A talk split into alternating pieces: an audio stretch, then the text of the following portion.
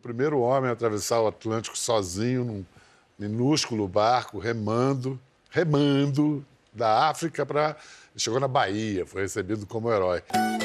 Esse é o barquinho que eu usei para remar da África para cá. A ideia foi um engenheiro naval muito engraçado, José Carlos Furia. Ele falou uma coisa que eu nunca esqueci. Ele falou: oh, você vai morrer com esse barco. Você tem que ter um barco feito para capotar. E eu queria fazer um barco que não capotasse.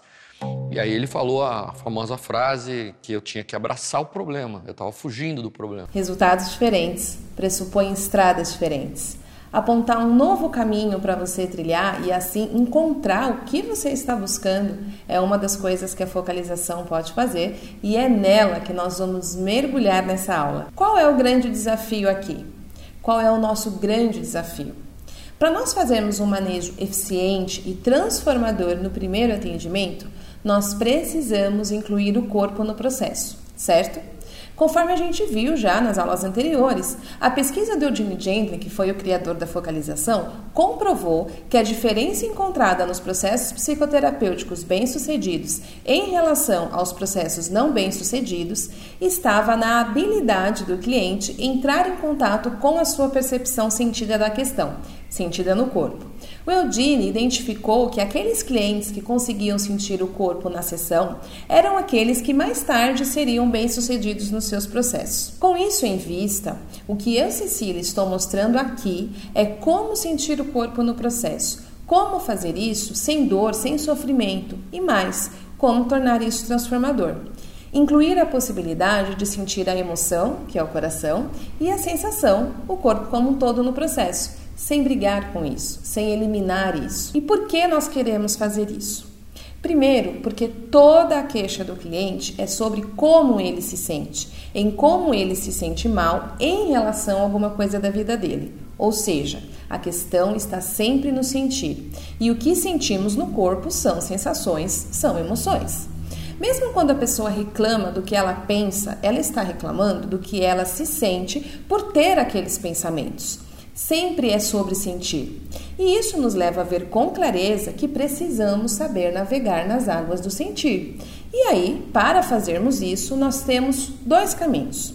Um é tentar mudar o que está sendo sentido, que é o caminho conhecido, falando, pensando sobre aquilo, e que é o mesmo que tentar construir um barco que não capote no mar, como vimos no vídeo inicial.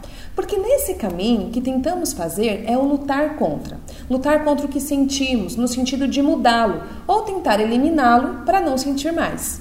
Mas temos uma segunda opção: aprender a receber o que estamos sentindo de uma outra maneira, de uma outra instância, de um outro espaço. Essa segunda opção é o caminho que eu aprendi com a focalização do relacionamento interior. E se trata de sentir o que sentimos como é sem nenhuma tentativa de mudar aquilo, mas sim criando um ambiente propício onde a mudança irá acontecer naturalmente. E é aí que mora o desafio. O desafio a você. Para isso, precisaremos aprender a receber o que sentimos, porque nós não aprendemos a fazer isso. Não aprendemos por alguns motivos básicos. Um deles é que nós aprendemos desde muito cedo que o que a gente pensa é o mais importante, não o que a gente sente.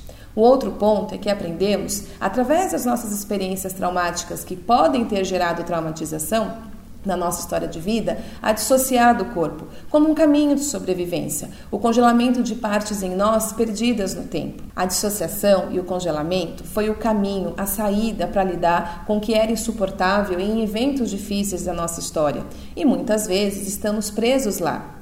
E por último, muitas técnicas de desenvolvimento pessoal nos levaram a tentar esse contato com esses locais de dor através de um sentir direto, nos levaram a entrar na água de maneira direta e isso nos inundou. Por isso, a gente se afastou mais. Nossos clientes também fogem disso. Então, como fazer isso? Como incluir o corpo e o sentir, que é a grande chave de transformação sem dor? E eu já adianto que é nesse ponto que está a grande chave. Quem sabe fazer isso tem a alquimia da transformação na mão. Para compreendermos isso, eu vou te contar um mito. Acompanha comigo. Um mito lindo que nos fala de trauma. A Medusa, é, o mito de Perseu e Medusa, na verdade, né? Ela era uma das três gárgulas, a única mortal. E ela tinha essas serpentes na cabeça. E para matar a medusa só era possível de uma maneira, que era decapitando o pescoço dela. Mas ela tinha um poder. Se você olhasse diretamente para a medusa, você acabava petrificado. Então era muito difícil cortar a cabeça de alguém que, se você olhar para ela, você tem a sua, a, a sua condição petrificada.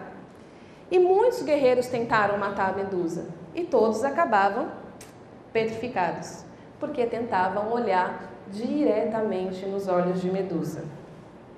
Quando a gente tenta lidar com o que é ferido em nós de maneira literal e direta, quando a gente tenta encontrar as nossas feridas sem essa qualidade ou sem encontrar o caminho da fala que pode nos fazer bem-sucedidos com o nosso trauma, a gente petrifica e congela, porque é demais para a gente. Mas Perseu conseguiu matar a Medusa.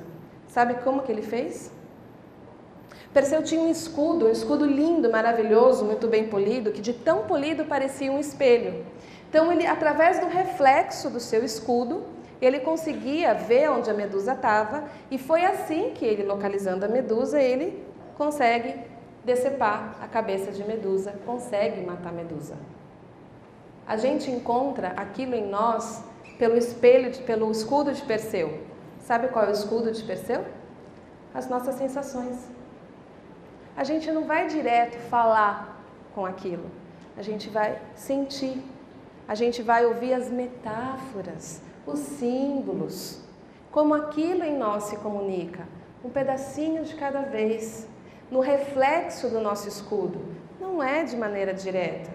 Por isso que a gente não quer entrar em contato com o que dói em nós, porque muitas vezes a gente é como aqueles guerreiros que tentavam olhar nos olhos de Medusa. Ninguém quer isso. E se a gente faz isso com o nosso cliente, ele foge do processo. E foge com razão, porque se ele está fugindo, ele está com medo. E medo com razão, porque ele sabe que se ele olhar diretamente para os olhos da medusa, o que, que vai acontecer com ele? Ele vai reviver a experiência, ele vai congelar novamente. Então a gente não olha direto, a gente sente, a gente faz companhia, a gente dá voz, um pouquinho de cada vez.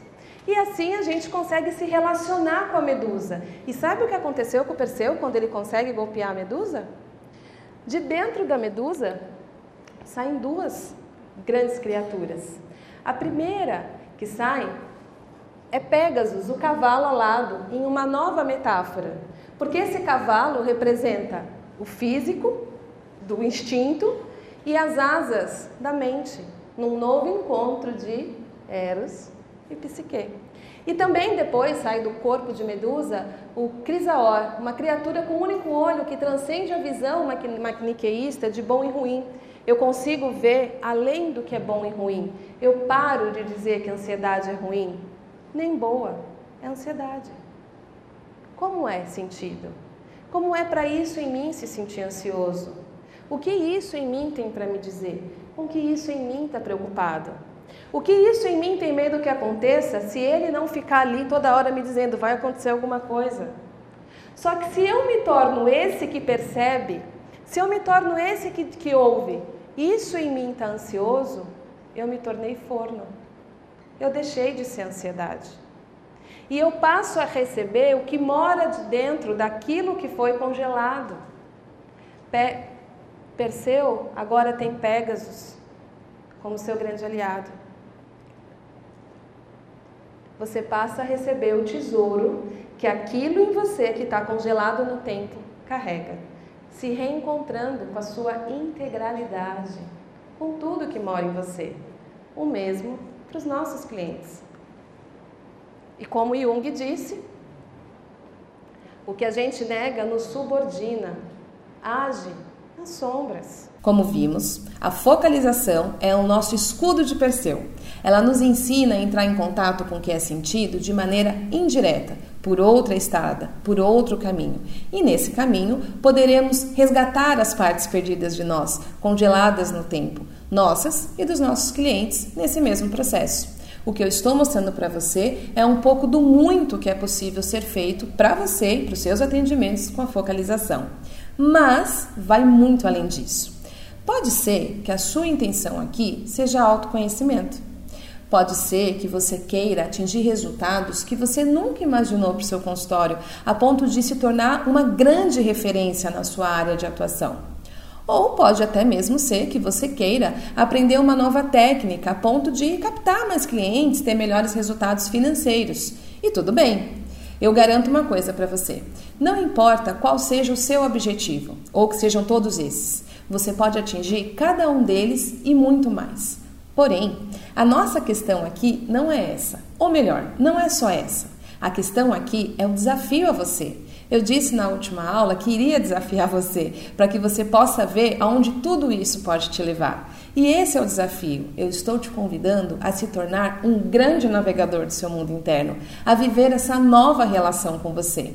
E obviamente que eu vou falar exatamente como fazer isso, como aprender isso, como navegar com segurança, como construir barcos que capotam e se integram ao oceano em lindas aventuras dentro do seu mundo interno.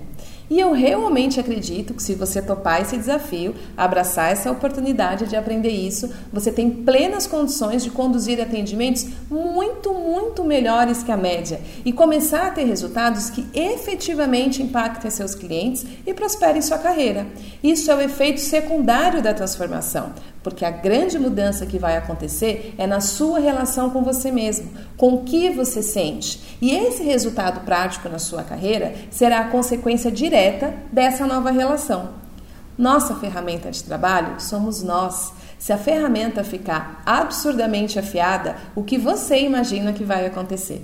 Se você não tiver honestidade de se olhar e saber em que momento você mesmo está, eu digo isso por mim eu olhando o momento em que eu estou, eu consigo calibrar melhor o trabalho com as outras pessoas, porque eu sei que tem coisas que vão refletir forte, vão, eu tô, tô reverberando questões e outras questões eu estou mais isenta. As que eu estou reverberando, eu consigo olhar isso com mais cuidado. Bom, o que disto tudo aqui pode ser meu conteúdo? Quando eu me olho, minha, minha consciência sobre mim mesma é enorme.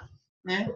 Esse trabalho é muito importante, porque é, você precisa estar sempre com a medida correta, né? Você precisa estar sempre de posse das suas próprias crenças para poder trabalhar a crença do outro. Enfim, isso é o que a focalização me trouxe, uma, uma consciência maior de mim mesma.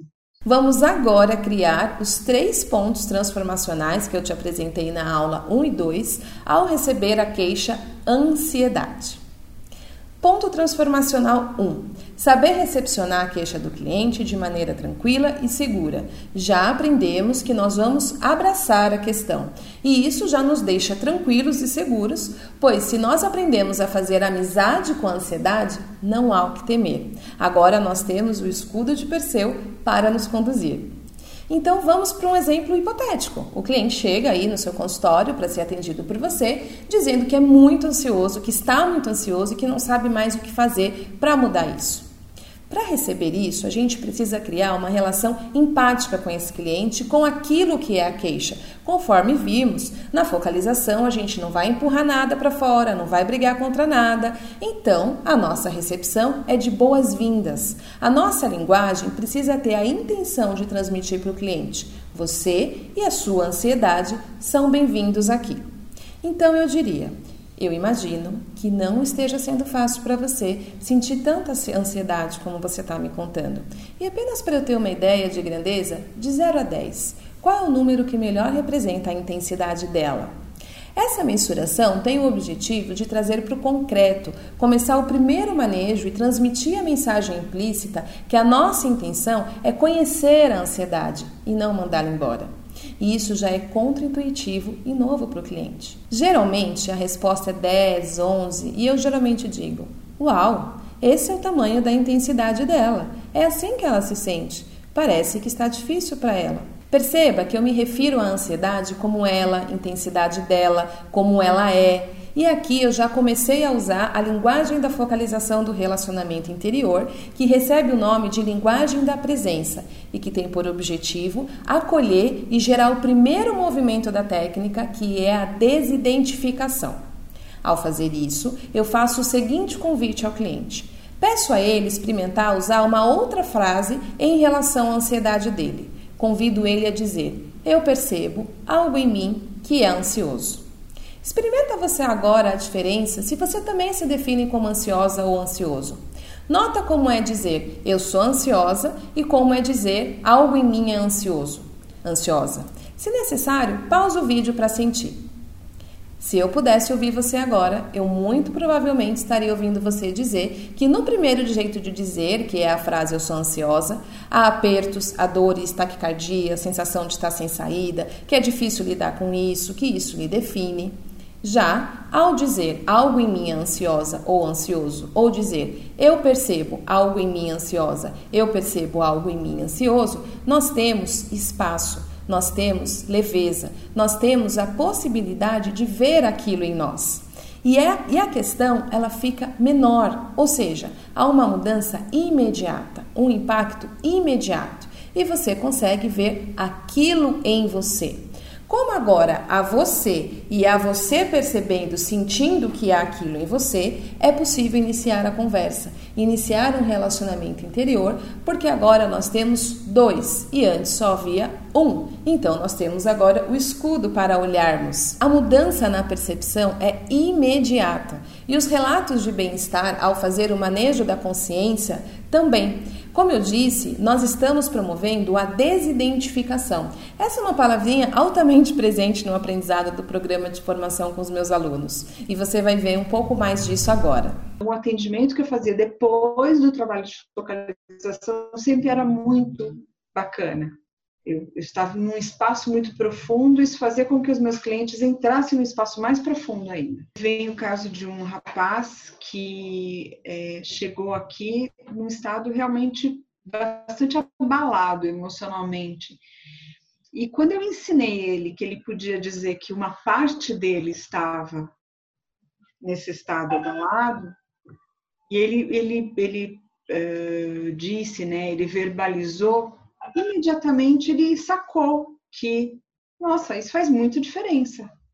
É, tô, uh, não me lembro exatamente a palavra, mas ele diz agora eu, eu acho que eu consigo lidar com isso, porque antes eu estava completamente desesperado. Agora eu estou vendo que acho que eu consigo lidar, pelo menos eu consigo ver que é uma coisa aqui, isso. Então, assim, uma experiência muito poderosa e, e é uma ferramenta simples, de complexidade baixa, que traz muito resultado. Isso fez toda a diferença, porque a partir daí ele se sentiu forte para atuar naquelas questões. Quando ele chegou, ele realmente se sentia incapaz de lidar com tudo o que estava acontecendo. Realmente já consegui perceber resultados. Em mim, eu já tinha sacado isso quando ela ela mostrou essa parte da técnica. Depois, quando eu comecei a aplicar, é nítido, a pessoa nossa, eu não me sinto rendido, subjugado àquele sentimento, àquela emoção. Eu posso trabalhar com aquilo sendo só uma parte. E aí tudo fica muito mais fácil de trabalhar. Quando o cliente experimenta isso, ele imediatamente tem clareza de processo, que é o passo transformacional 2, e sente que com você ele tem um caminho a seguir. É assim que o seu cliente vai embora completamente impactado pelo que ele viveu com você, com o que ele está aprendendo com você em relação a ele ser capaz de lidar com o que ele sente, com o mundo interno dele. E isso nos leva ao ponto 3 transformacional do atendimento, que é você. Como você lida com o que você sente. Essa qualidade, essa habilidade de saber lidar com o que você sente, ou seja, você passar a não ter medo do que você sente, tem uma relação e, consequentemente, isso te leva a não ter medo do que o cliente sente. Isso gera tamanha segurança em você, nas suas bases, no seu ground, que o seu cliente sente isso desde o primeiro encontro. Ele sente isso no seu olhar, na sua respiração. E a ciência já comprova o impacto relacional através das pesquisas dos neurônios espelhos.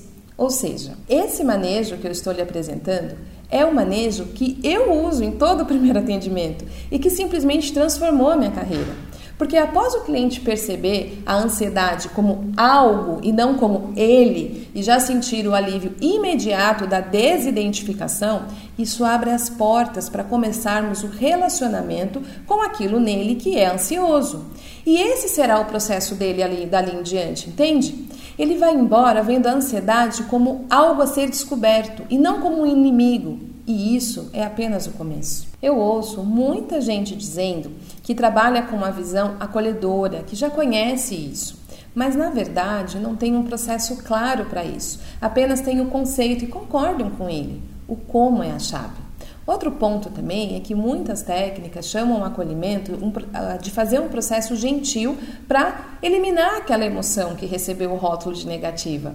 Isso não é o que nós fazemos. Nós realmente abraçamos o que mora em nós através de um processo, através de um método. Agora, o pulo do gato.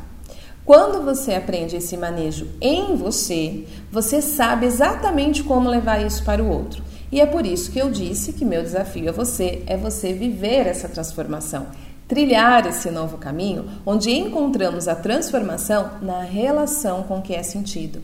Você passa a viver essa qualidade de relacionamento interior em você. Você saberá atender o seu cliente interno e o cliente interno do cliente. É isso mesmo que você ouviu, o cliente interno. Ao iniciarmos o relacionamento com aquilo, que é o algo ansioso, por exemplo, descobriremos na relação com aquilo qual é a grande preocupação que aquela ansiedade está carregando. Como ela se sente? O que ela não está querendo que aconteça? Qual é o grande medo?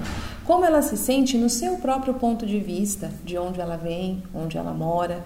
E a cada convite, na técnica, nós temos frases precisas para ir estabelecendo esse contato e essa é, amizade relacional, nós vamos conhecendo o coração daquilo. E no caso da ansiedade, em 100% dos casos, o que vamos descobrindo é um coração amoroso.